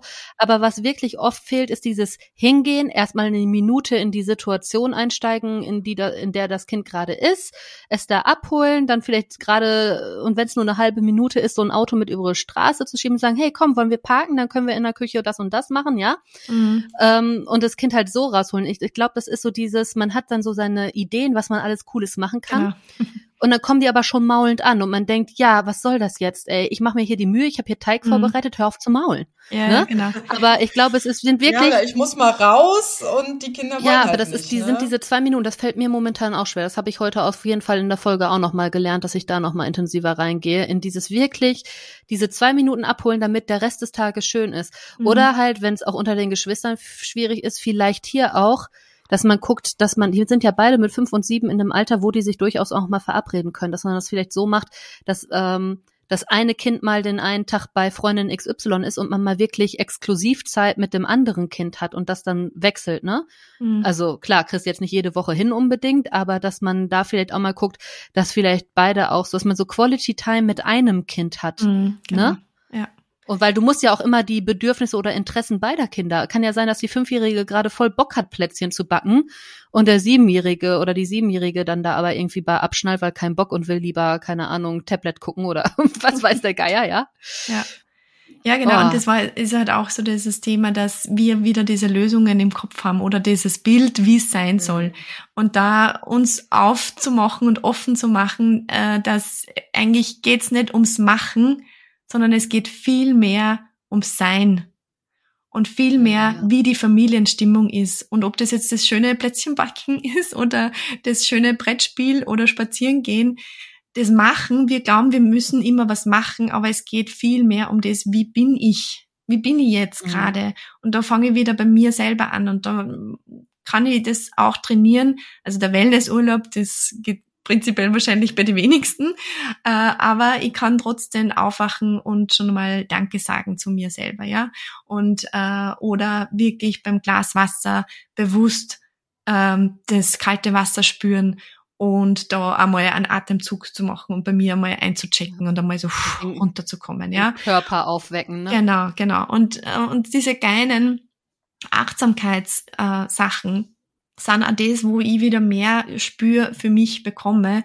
Und das ist das, was ich auch zuerst gemeint habe mit Grenzen setzen. Ja, da schließt sich jetzt eigentlich der Kreis, weil wenn ich wieder mehr so das, das Gespür für mich bekomme, wie geht's mir gerade, wieder mal so einchecken bei mir selber. Einfach nur zwei Sekunden die Augen schließen, okay, mal kurz beim Körper anzukommen, kurz einmal bei mir durchzuatmen. Und das kann ich, das kann ich beim Klo gehen, das kann ich beim Kaffee runterlassen, das kann ich beim Kühlschrank aufmachen, beim Kochen, das kann ich immer wieder machen zwischendurch. Und dann lerne ich mich immer besser kennen, dann weiß ich ja, wo wo frühzeitig weiß ich dann, wo ist bei mir Ende, ja, wo ist jetzt meine Grenze und kann auch frühzeitiger drauf reagieren. Aber das ist halt auch einfach ein Lernprozess. Und wenn ich bereit bin, da einzusteigen, dann, ähm, dann gibt es natürlich da Möglichkeiten, dass man sich Unterstützung holt, eben viel im Austausch ist mit Gleichgesinnten. Und weil natürlich ist es schwer zu lernen, vor allem alleine, wenn man dann auch nicht den Austausch hat. Aber wenn man das möchte, dann gibt's da Wege und wir können unser Gehirn umprogrammieren. Ja, unser Gehirn ist dynamisch und wir mhm. können unsere Wege, die ausgetrampelten Wege, die so das Gehirn aus der Bequemlichkeit geht, ja, das eben wütend werden, das dann laut zu werden, das können wir auch umtrainieren und umprogrammieren. Ja. Und das finde ich, ja, gibt einfach auch immer wieder Hoffnung, dass es sicher anders werden kann und Stück für Stück immer, ähm, ja, ähm, Verbesserung oder Veränderung erzielen kann. Ja, da hilft auch hier Rewired von Joey Dispenza, ne? Also dieses, was alles mhm. auch im mhm. spirituellen, aber auch medizinisch belegten Bereich so im Gehirn passiert, weil ich glaube, viele ja. glauben auch noch, na ja, irgendwann ist das Gehirn fertig entwickelt und dann ist es alles so eingefahren und nichts verändert sich mehr und das stimmt halt nicht. Mhm. Das Gehirn kann sich halt komplett auch umstrukturieren und erneuern in jedem Alter, auch noch mit 80. Und das ist halt was, was halt viele auch irgendwie, es wurde immer so irgendwie dahergesagt, ja, ja, bis da und dahin ist das dann ausgereift und fertig. Wenn er es bis da nicht gelernt hat, lernt das nie mehr, ne? Ja, genau, genau. Und ja, das ne, ist so eine Sache, was, was das, das kann man nicht lernt, lernt Hans Ja, aber das, das äh, ist halt falsch. Es ist ja mittlerweile auch bewiesen, dass das falsch ist. Ich hätte vielleicht zum Abschluss noch eine Frage, weil wir haben die Fragen als solches ja durch. Aber mich würde jetzt mal interessieren, Birgit, wie bei dir so ähm, dein Alltag aussieht, dein Tag aussieht. Also was sind so eure kleinen Traditionen? Was ist so das, wo du am Tag immer Wert drauf legst? Wie läuft so ein Tag von morgens bis abends bei euch ab und schaffst du es da dann auch immer gut schimpffrei durchzukommen oder gab es bei dir auch mal eine mhm. Phase, wo du am Schimpfen warst, wodurch du vielleicht dann auf dieses Schimpffreie gestoßen bist? Wir haben noch gar nicht drüber gesprochen, wie du überhaupt zu diesem Thema gekommen bist. Stimmt. Aber auch wie sieht wie sieht so ein wie sieht so ein Tag bei dir aus? Also diese beiden Dinge wüsste ich gerne noch. Okay. Ähm, ja, also wie ich dazugekommen bin, war eben auch die eigene Geschichte. Ja, also ich habe eigentlich äh, Gesundheitsmanagement studiert und war in einem Großkonzern tätig und halt dann mit den Kindern hat sich halt einfach äh, mein beruflicher Kontext total verändert, weil mein älterer Sohn ist sehr stark eifersüchtig gewesen auf den Jüngeren und hat halt seine Eifersucht sehr stark ausgedrückt, indem dass er eigentlich immer versucht hat, äh, ihn irgendwie wegzuschieben, zu eliminieren am liebsten und äh, ständig am Hauen war. Also ich, ich habe den Jüngeren gar nicht wirklich in Ruhe stillen können, weil er ständig nur auf den Kopf kaut hat. Also es war wirklich ziemlich anstrengend. Und natürlich bin ich da an meine Grenzen gekommen und natürlich bin ich dann als schimpfende Schreimama wieder aufgewacht und äh, wollte aber das überhaupt nicht, weil ich ja schon gewusst habe, äh, das Schimpfen und Schreien macht was mit den Menschen und verringert den Selbstwert. Und ich habe ja da schon ganz schon viel Wissen damals gehabt und dieses Wissen war eigentlich nicht wirklich förderlich von dem her, weil, äh, weil mir das total einen Druck gemacht hat. Ja. Ich wollte unbedingt äh, liebevoll sein und bin aber so massiv an die Grenzen gekommen und da bin ich halt dann losgegangen ja, und habe wirklich viele Ausbildungen gemacht, viele Kurse gemacht und wie gesagt, für mich war einfach die Bindung dann der absolute Gamechanger, wo ich gemerkt habe, okay, mit dem äh, kann ich mein Kind so auffüllen, dass das so aufgetankt ist, dass dem gut geht. Ja? Also mein älterer Sohn war wie ein Fass ohne Boden gefühlt. Ich habe reingeben äh, Quality-Zeit mit ihm verbracht, aber es hat irgendwie überhaupt nicht gewirkt. Ja? Und erst wie ich wirklich so an der an den tiefen Wurzeln der Bindung gearbeitet habe, erst dann ist es besser geworden. Und so, ähm, ja, so ist halt meine Geschichte. und so bin ich zum Elterncoaching gekommen. Ähm, wie unser ja. Tag abläuft, also so, ja, mit sieben und neun, momentan beide Schulkinder. Äh, wir versuchen relativ ruhig den Tag zu starten, äh, dass wir auch nochmal bewusst so Kuscheleinheiten machen. Also da drehe ich den Wecker auf jeden Fall zehn Minuten früher auf, weil ähm, dass wir wirklich Zeit haben, äh, bei uns anzukommen und auch nochmal so die Bindung zu aktivieren, ja, weil eine Nacht ist einfach auch eine gefühlte Trennung für uns ist das total selbstverständlich. Wir machen die Augen zu und äh, gut ist, aber für die Kinder ist ja trotzdem dieser wichtiger Übergang. Und ähm, wir müssen unsere Kinder da wieder auftanken mit der Nähe, mit unserer Bindung. Und das versuche ich schon jeden Tag umzusetzen, dass da für jedes Kind äh, fünf Minuten Kuscheleinheit gibt und äh, ein bisschen plaudern, ne? Das ist Bindung aufbauen, Augenkontakt sammeln, irgendwie ins Lächeln zu kommen, ähm, vom, vom Traum zu erzählen, ja, am besten ist, wenn wir überhaupt dann gleich miteinander lachen, dann weiß ich, okay, der, das ist, der Tag ist schon gelaufen, das rennt heute, wenn wir so richtig ins Lachen kommen. Und ja, dann gibt's gemeinsames Frühstück und dann geht's halt zur Schule, dann bin ich am Arbeiten, am Nachmittag sind wir meistens äh, zusammen. Und ja, natürlich jetzt mit den älteren Kindern ist halt dann schon äh, viel Action schon, ja, mit viel äh, Aktivitäten. Und da merke ich dann schon, gerade bei meinen Jüngeren, das ist das Tempo oft sehr schnell für ihn. Und er tut sich dann oft noch schwer mit so Übergängen. Und da gibt's auch oft nur Tränen von ihm. Und das darf ich halt begleiten, was manchmal gut läuft, manchmal nicht gut läuft. Und natürlich gibt's auch viel Geschwisterstreit zwischen den beiden, wo es auch nervend aufreibend ist. Gerade momentan haben sie wieder eher ähm, konkurrierende Phase. Also sie sind sehr am Rangeln, am Catchen. Und da versuche ich aber jetzt auch Raum zu geben. Wir machen dann oft Familiencatchen, also wirklich, also Catchen ist jetzt ein österreichisches Wort, aber ich hoffe, ihr versteht es, also das Raufen. Ja, also wir machen. Ja, wir machen dann immer ja, Kissenschlacht. Genau. Wenn wir echt alle einen Dampf haben, dann ab, ab ins große Bett und dann wird so richtig Genau, genau. Ja. Also das ist bei uns im großen Familienbett, da wird dann gekämpft und gerangelt und also das lieben beide. Und da äh, haben wir halt echt alle vier dann eine Gaudi oder zu dritt. Und dann, ähm, ja, kommen, kommen wir ins Lachen, es gibt Körperkontakt, ne? Also das merke ich jetzt gerade sehr, dass die sehr viel Körperkontakt eigentlich jetzt brauchen. Und das versuche ich halt jetzt mit dem Alter auch auf diese Form zu geben. Ja, und dann, ähm, ja, Geschwisterstreit ist natürlich immer wieder herausfordernd. Da gibt's oft ähm, Themen, die zu besprechen sind, die so unterschwellig laufen. Äh, aber ich weiß mittlerweile, wenn es anspricht, dann kann sie was auflösen. Und oft sind so ganz banale Kleinigkeiten, wo sie sich gegenseitig so nerven und sich eigentlich äh, anfeinden. Und wenn das dann irgendwie aufgelöst ist, dann kann wieder Entspannung reinkommen, ja. Und dann kuscheln die zwar wieder. Und das ist momentan sehr extrem. Entweder einmal das extreme Hass und dann wieder extreme Liebe. Und dieses Spannungsfeld, äh, das zu halten, das ist manchmal schon sehr anstrengend, ja. Das muss ich auch zugeben. Ähm, genau, aber so, so schaukeln wir den Tag und so kommen wir ganz gut über den Tag. ja, das klingt doch sehr schön. Morgen schon lachen. Ziel Nummer eins ist der Tag gerettet. Genau, dann ich ist finde, der Tag gerettet. Genau, das ist so der erste, das erste kleine Teilziel vielleicht für alle schon mal. Ähm, Stimmt. Ja, ich bin gespannt. Ähm, ich, ich weiß selber auch aus eigener Erfahrung, dass das einen Unterschied macht und darf da auch wieder im Moment in dieser Phase. Aber man merkt es auch immer so an Phasen, wenn man dann, ich meine, ich bin ja auch selbstständig, ne? Mhm. Wenn es dann so arbeitsintensiver ist oder man äh, durch irgendwelche Dinge Arbeit hat liegen lassen müssen und dann irgendwie permanent auch mit einem Gedanken dabei ist, mhm. dann äh, ist klar, dass sich das auch überträgt. Ne? Also es sich mit einschleicht so in diese Beziehung. Das hängt ja von so vielen Faktoren ab, ne? ob man es gut geregelt kriegt oder nicht. Ja, voll, voll.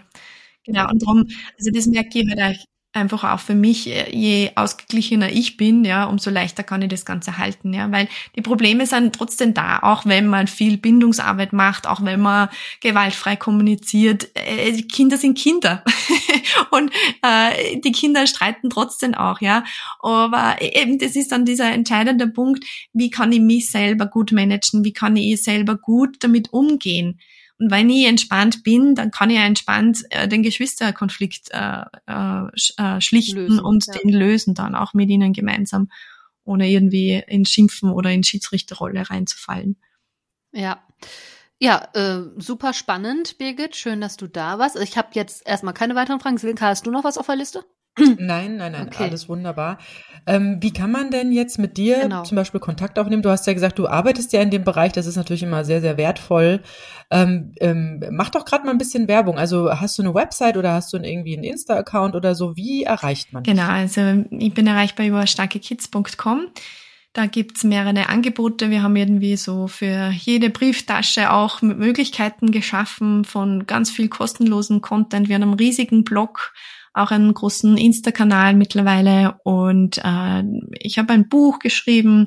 Es gibt die Academy ähm, mit so ein Abo-Modell, mit einem, einem günstigen Abo-Modell und es gibt äh, einige Videokurse von mir, also die sind im Selbststudium zu erlernen wo ich aber monatlich einfach immer auch für Fragen dann zur Verfügung stehe.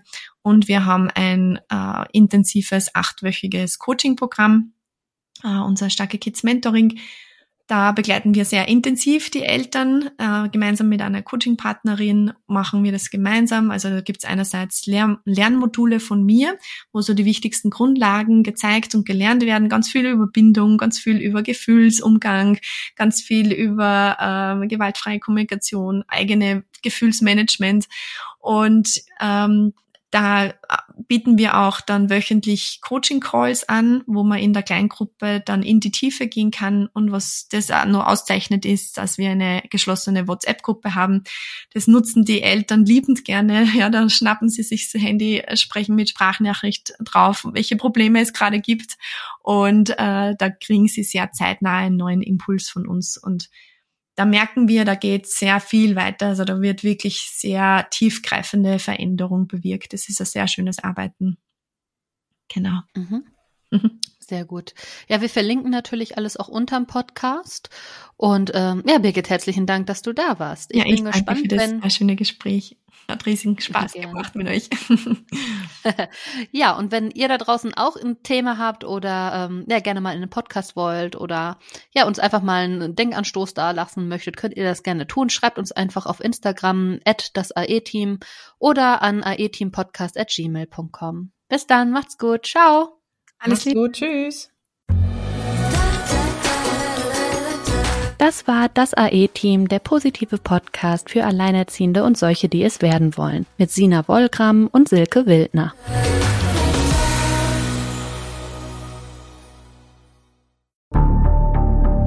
Wie lange kann ein Mörder sein dunkles Geheimnis bewahren? Wann bekommen die Angehörigen Gewissheit und die Opfer Gerechtigkeit? Jedes Jahr werden bei der Polizei rund 100.000 Menschen als vermisst gemeldet. Drei Prozent davon, also 3000 Menschen, bleiben länger als ein Jahr verschwunden. Einige werden nie wieder gesehen. Seit gut drei Jahren arbeitet die Polizei in NRW mit sogenannten Cold Case Units. Das sind Abteilungen, die wirklich nur damit beschäftigt sind, Mordfälle zu bearbeiten, die teilweise seit Jahrzehnten ungeklärt sind. Ich bin Mike Mattis, Radioredakteur und News Anchor und ich spreche mit Ermittlern über diese Fälle. In meinem Podcast Licht ins Dunkel, Cold Cases und ungeklärte Vermisstenfälle von hier beleuchten wir gemeinsam mit Profilern, Staatsanwälten und Mordermittlern Cold Cases und ungeklärte Vermisstenfälle aus ganz Deutschland. Immer in der Hoffnung, dass Angehörige endlich Gewissheit und die Opfer Gerechtigkeit bekommen. Licht ins Dunkel. Cold Cases und ungeklärte Vermisstenfälle von hier. Eine Produktion von Mike Mattis und der Podcastfabrik.